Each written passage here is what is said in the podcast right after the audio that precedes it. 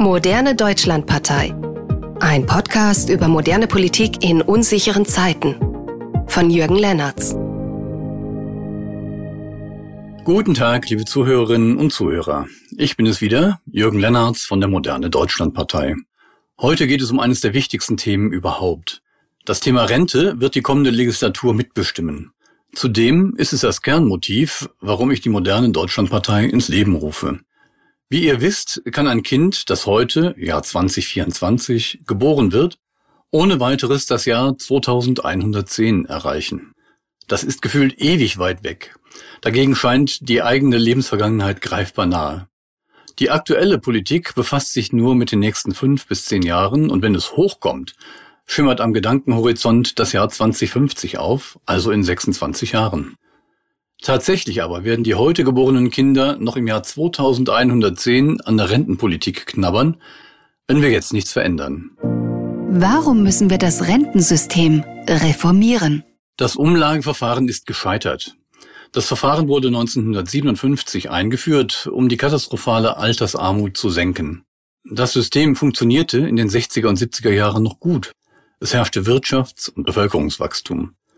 Das Umlageverfahren funktioniert so, dass Arbeitnehmer Geld in die Rentenkasse einzahlen und dafür einen rechnerischen Gegenwert, nämlich eine winzige zukünftige Rentenanwartschaft, erhalten. Dadurch, dass der Arbeitnehmer monatlich einzahlt, erhöht sich Stück für Stück sein zukünftiger Rentenanspruch, den er im Alter von 67 Jahren geltend machen kann. Die monatliche Einzahlung des Arbeitgebers wird sofort weitergereicht an einen Rentner, der zur Zeit seiner Berufstätigkeit lange Jahre selbst eingezahlt hat. Das System funktioniert nur dann, wenn eine ausreichende Anzahl an Arbeitnehmern vorhanden ist, die überhaupt ins System einzahlen und die genügend viel Geld einzahlen. Beides ist aktuell nicht der Fall. Derzeit müssen etwa zwei Menschen die Rente eines Rentners tragen und diese ist derzeit gering genug. Nämlich für Männer durchschnittlich 1637 Euro und für Frauen durchschnittlich 1323 Euro. Dass Deutschland in diese Lage geraten ist, hat zwei Gründe. Die Einzahlungen der Arbeitnehmer werden nämlich nicht angelegt, also in Anführungsstrichen gespart, sondern sofort ausgezahlt. Das war einmal anders.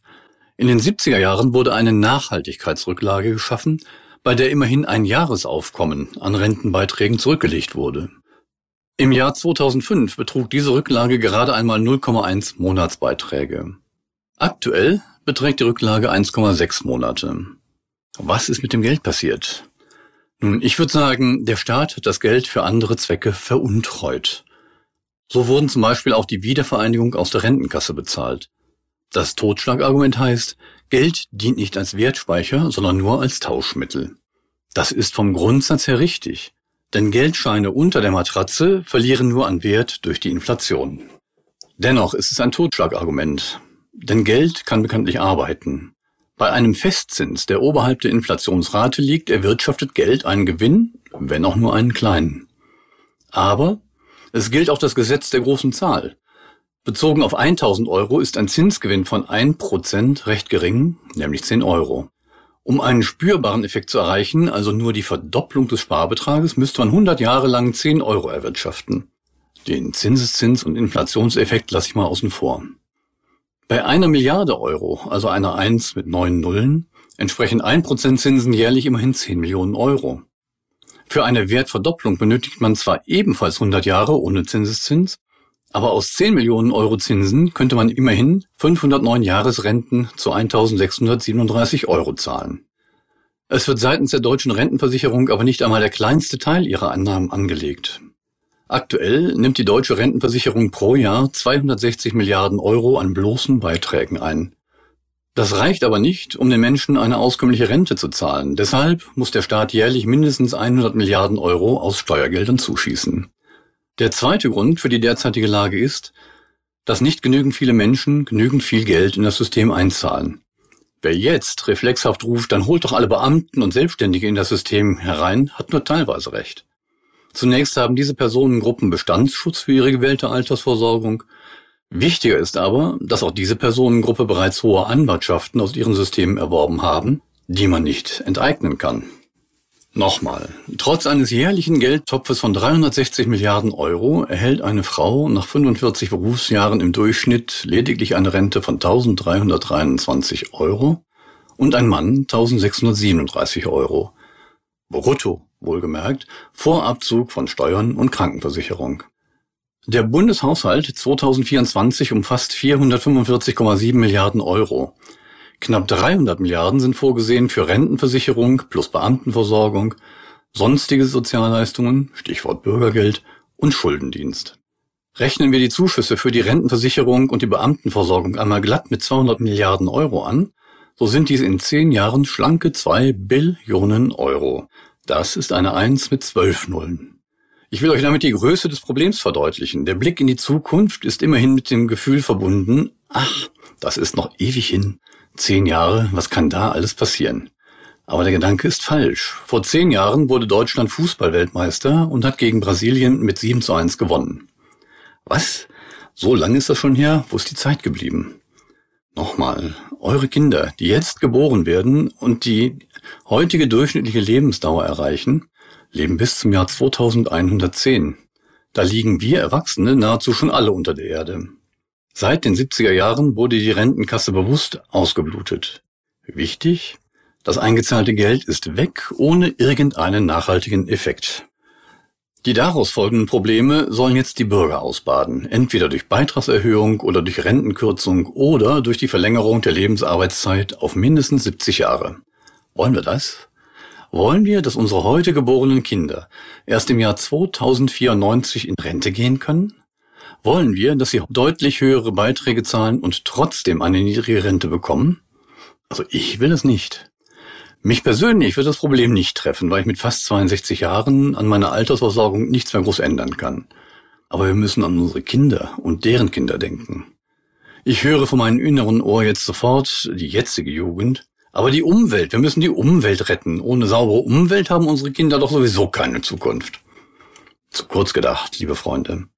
Leider können wir uns die saubere Umwelt, den Weltfrieden und die Glückseligkeit auf Erden nicht backen. Wir müssen die Themen anpacken und mit Sinn und Verstand bearbeiten. Was brauchen wir? Na klar, wir brauchen Geld. Und da kommt wieder die Rente ins Spiel. Nochmal zurück zur Historie. Bevor 1957 das Umlageverfahren eingeführt wurde, gab es das Kapitaldeckungsverfahren. Das ist damals gescheitert. Warum? 1945 lag Deutschland in Schutt und Asche und in den acht Jahren zwischen der Gründung der BRD 1949 und der Einführung des Umlageverfahrens 1957 konnte noch lange kein ausreichender Kapitalstock aufgebaut werden.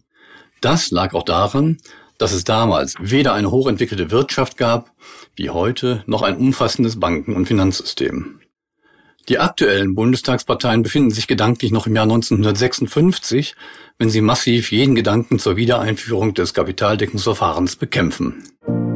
Warum ist die Einführung des Kapitaldeckungsverfahrens eine gute Idee? Der gedankliche Ansatz ist, dass die regulären Beiträge zur gesetzlichen Rentenversicherung ausreichen müssen, um jedem arbeitenden Menschen eine auskömmliche Rente zu sichern. Es muss der Grundsatz gelten, keine Rente ohne Beitrag. Es darf nicht sein, Steuermittel zu verbrauchen, um damit Rentenzuschüsse zu leisten. Steuern sind dazu da, die Infrastruktur des Staates bereitzustellen.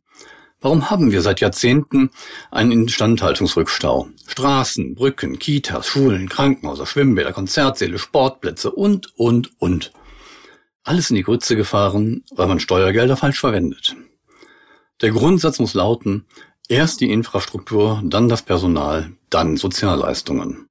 So läuft es derzeit aber nicht. Die linke Parteienwelt hat sich bewusst für eine Vermögensumschichtung entschieden. Das dortige Motto lautet, erst die Sozialleistungen, dann lange Zeit nichts, und wer dann Lust und Zeit hat, kann den Müll aufhegen. Merkt ihr, liebe Freunde, dass wir Schritt für Schritt auf eine DDR 2.0 hinauslaufen? Das müssen wir vermeiden. Was soll mit den aktuell 260 Milliarden Euro Jahresbeiträgen geschehen? Nun, man kann und man muss die Beiträge investieren. Zuerst in Deutschland, dann im Euroraum, das schließt Währungsrisiken schon vollständig aus. Danach kann man innerhalb der EU und Non-EU-Europa, Großbritannien, Schweiz, Norwegen, investieren. Danach in USA, Australien und Demokratieasien sowie Afrika. Aber in was soll investiert werden? Die erste Frage, die sich stellt, was wollen wir erreichen? Wollen wir höchstmöglichen Ertrag erzielen, also Risiken eingehen? Oder wollen wir eine gute Verzinsung und Investitionen, die sich an positiven Werten orientiert, zum Beispiel Nachhaltigkeit, Umweltschutz, sozialen Wohnungsbau, werteorientierte Medizin und Pharmazie, um nur einige zu nennen. Auf der Grundlage dieser Entscheidung ergibt sich das Weitere. Wichtig ist, im Durchschnitt einen versicherungsmathematischen Rechnungszins zu erreichen, der zumindest bei vier Prozent liegen sollte. Hoch genug, um die Versicherungsbeiträge einen attraktiven Zins zu erwirtschaften und niedrig genug, um nicht in hochspekulative Werte ausweichen zu müssen. Da bieten sich verschiedene Wege an. Aktien, Anleihen, Fonds, Rohstoffe und Edelmetalle sind keine Handwerkszeuge des Teufels, sondern diejenigen Instrumente, die uns auf der Welt zur Verfügung stehen, um moderne Produkte und Finanzierungen erst möglich zu machen. Wie soll das funktionieren? Hier wird's richtig spannend. Wer innerhalb von zehn Jahren einen Kapitalstock von 2,6 Billionen Euro aufbauen kann, hat Marktmacht. Beim Aufbau des Portfolios kann geklustert werden nach ethischen, umweltfreundlichen und gesellschaftsnützlichen Gesichtspunkten. So können zum Beispiel Pharmaunternehmen, welche die deutsche Gesellschaft zuverlässig mit Medikamenten versorgen, bevorzugt ausgewählt werden. Ebenso kann Geld in Wohnungsbaugenossenschaften investiert werden, die produzieren Wohnungen mittlerer Art und Güte, die sie zu bloßen Kostenmieten vergeben. Das Investment der deutschen Rentenversicherung wird über die Mieten nebst geringen Finanzierungskosten, also Zinsen, getilgt. Die DRV macht einen notwendigen Gewinn, die Mieten bleiben stabil und die Mietverhältnisse sicher. Schließlich kann Geld in Forschungsprojekte investiert werden, mit einem Rückerstattungsmodus über die Honorare aus entwickelten Patenten und sonstigen Nutzungsrechten.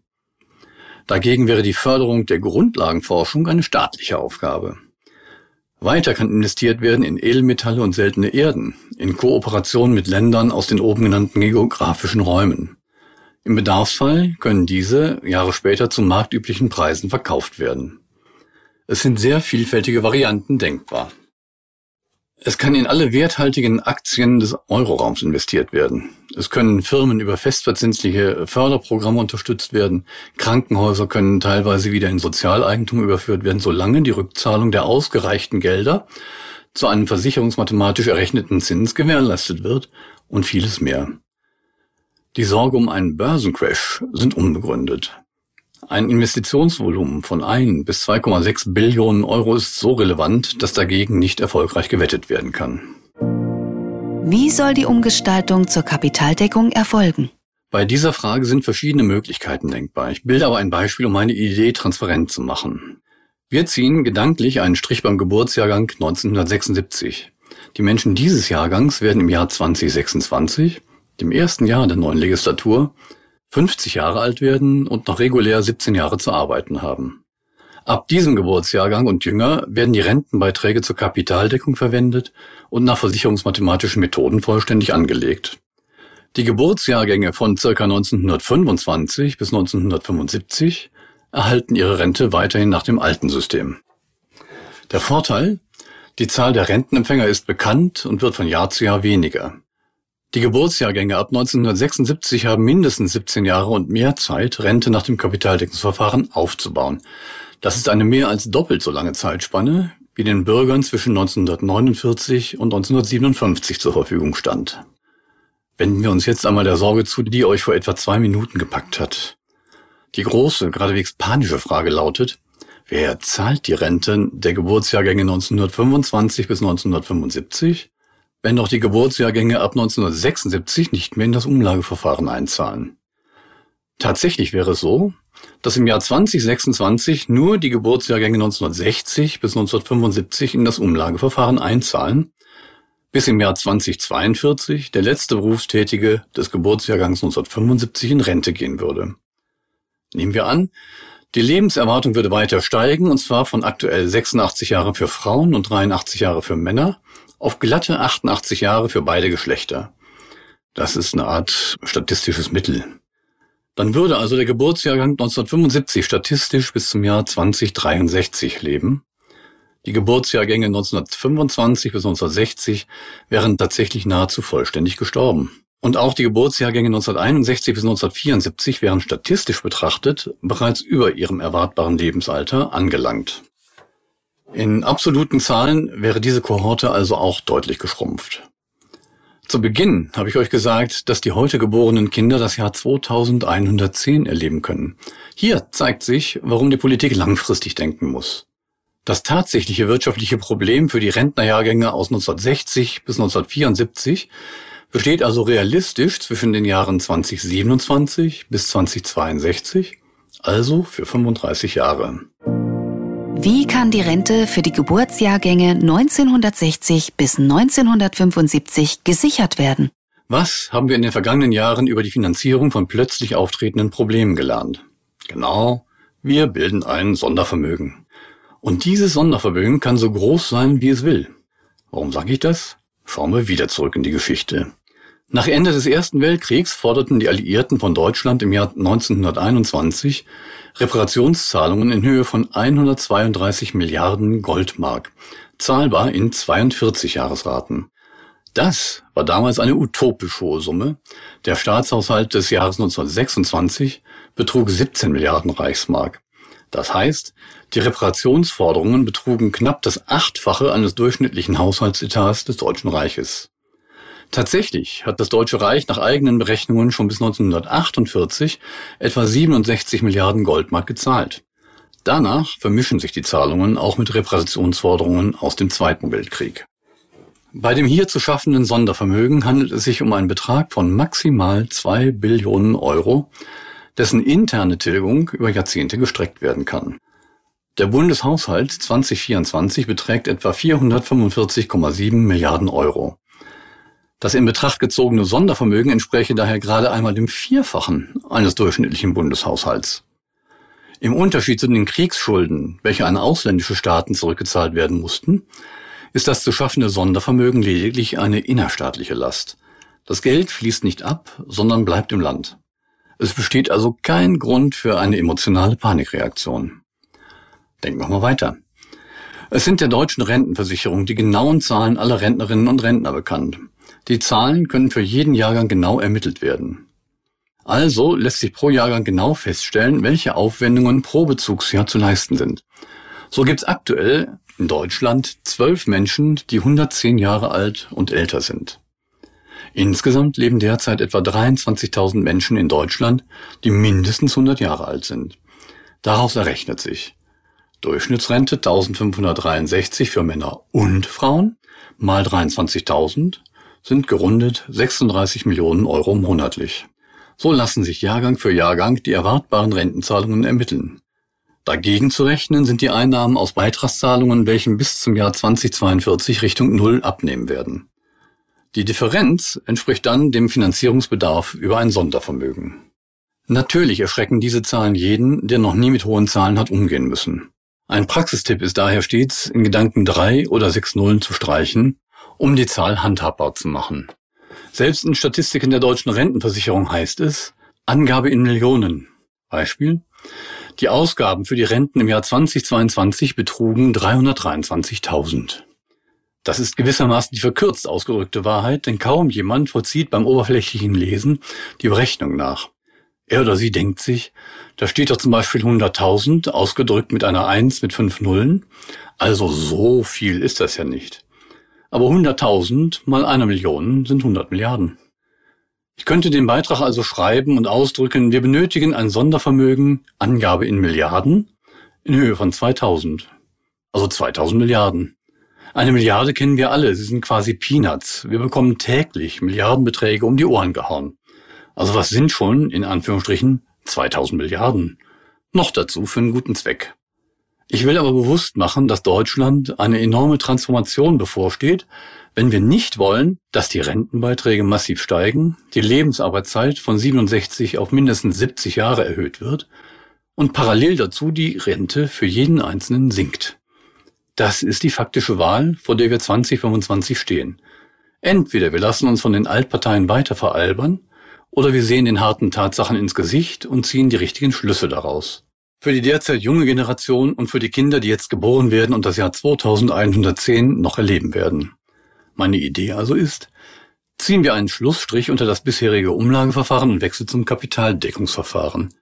Lasst uns darüber diskutieren, in welchem Umfang wir das machen.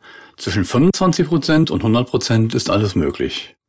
Ich habe hier bewusst die 100% Lösung vorgestellt, um die Debatte nicht von vornherein zu begrenzen. Der tragende Gedanke ist, durch die Investition der Rentenbeiträge in Sachwerte ist es möglich, Geschäftsideen und Produkte zu fördern, die den Klimawandel begrenzen. Es würde den sozialen Wohnungsbau ankurbeln, man könnte eine sozial ausgewogene Gesundheits- und Pflegevorsorge betreiben und, und, und. Das Sondervermögen zur Finanzierung der Rente, die nicht mehr durch das Umlageverfahren gedeckt sind, könnte vorfinanziert werden von der Bundesbank oder von den deutschen Geschäftsbanken zu günstigen Zinsen. Ich hoffe, ich habe euch wieder wertvolle Denkanstöße gegeben. Lasst uns darüber diskutieren. Bis bald. Euer Jürgen Lennartz, Moderne Deutschlandpartei. Das war Moderne Deutschlandpartei. Ein Podcast über moderne Politik in unsicheren Zeiten von Jürgen Lennartz. Sie möchten keine weitere Folge verpassen? Dann abonnieren Sie unseren Podcast. Bis zum nächsten Mal.